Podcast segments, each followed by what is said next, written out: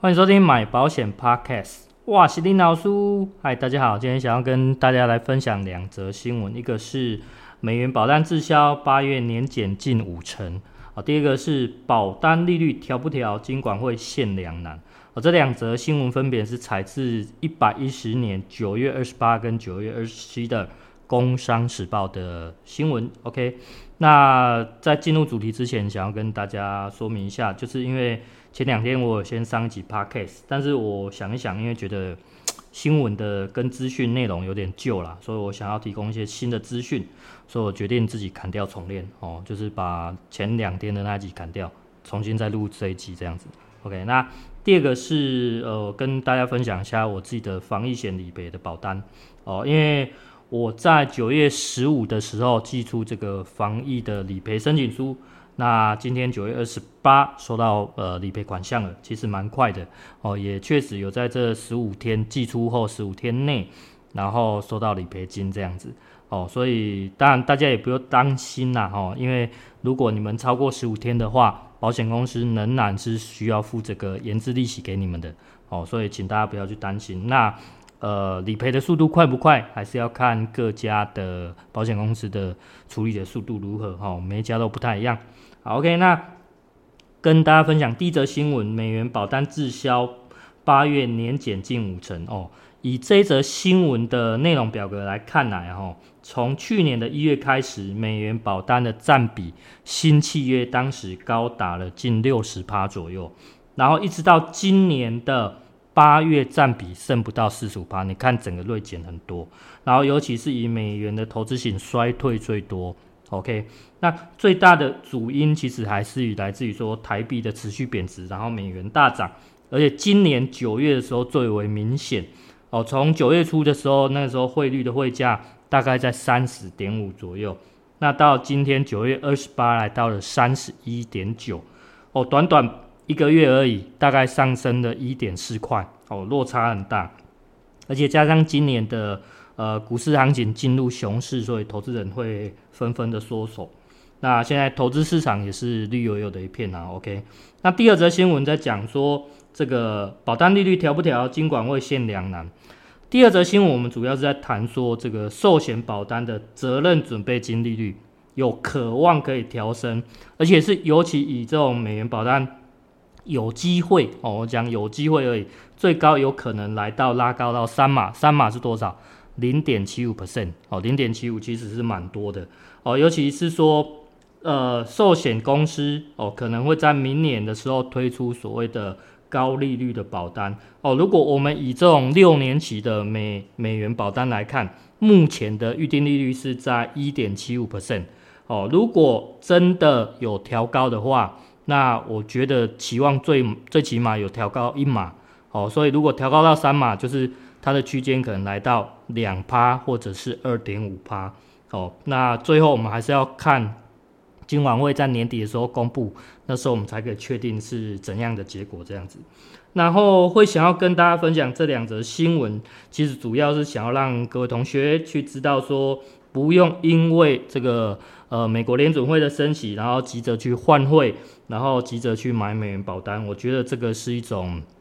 呃，大家可能对这个市场行情不够懂，所以呃可能会偏急躁怎么样的。但是以市场行情来看，目前的美元保单是准备要进入寒冬，也就是说，我们这些呃保险业者或是保险业务员哦、呃，在到年底之前，可能美元保单这一块我们是吃不太到的。那当然，我觉得尽可能还是主要以这个医疗险的方面，我觉得对大家也是比较有保障的。OK，那最后我想要给大家几个小小的建议哦，当做参考就好了。那第一个啊、哦，第一点，呃，其实我觉得大家不用急着去换汇啦，不用急着换美元，因为它一直在在飙涨。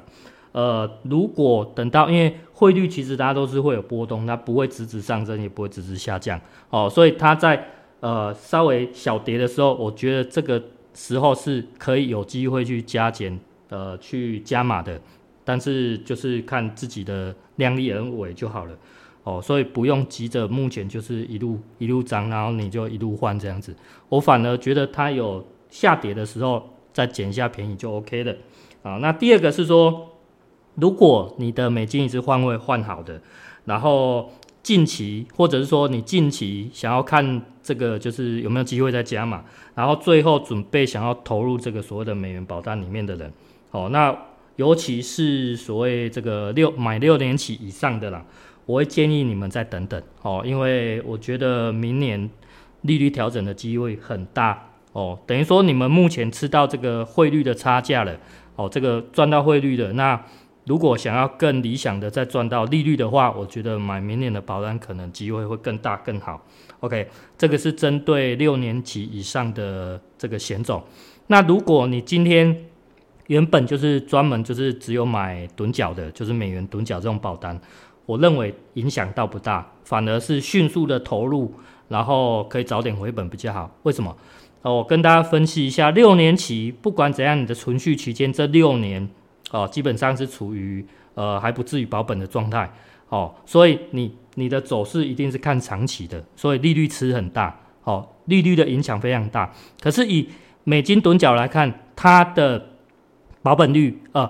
就是只有这前面这两年，所以你越快投入，你越快把时间跑完，我觉得这个更重要。反而后面吃不吃得到这个利率不一定，因为你要的是一个足够弹性而已。哦，一个足够弹性跟它的快速的增值而已，所以我认为美元的趸缴尽快投入是最理想的。OK，那看你前面有没有赚到汇差的部分，这就不一定了。OK，那第三点，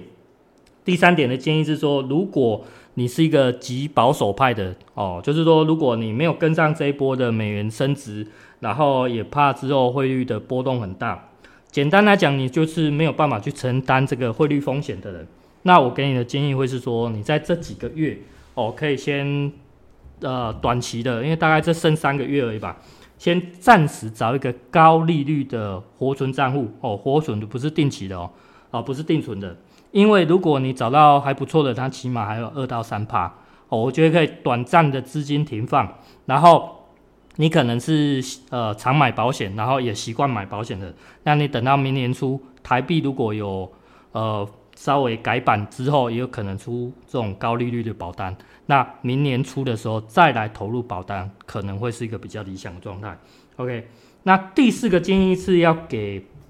比较偏投资派的人哦。那投资派的人就是说，你可以承受这个高风险的哦，高风险的。那其实跟我差不多，我就是比较偏这种，因为我是把保险当成我的资金的最底层，所以我会固定有一点一一呃一小叠的资金的底层，然后多余的钱我就是开始投入股票，哦，这是我的做法。那虽然现在的股市是仍然在狂跌啦，可是呃老实讲，它也差不多进入这个所谓的末跌段了。那末跌段了之后，呃。基本上已经在蛮底层的，所以随时资金可以准备进场去捡便宜。好，我觉得包括现在台积电也是我主要在观望的其中一支。我相信很多人都下去捡了啦。好，但是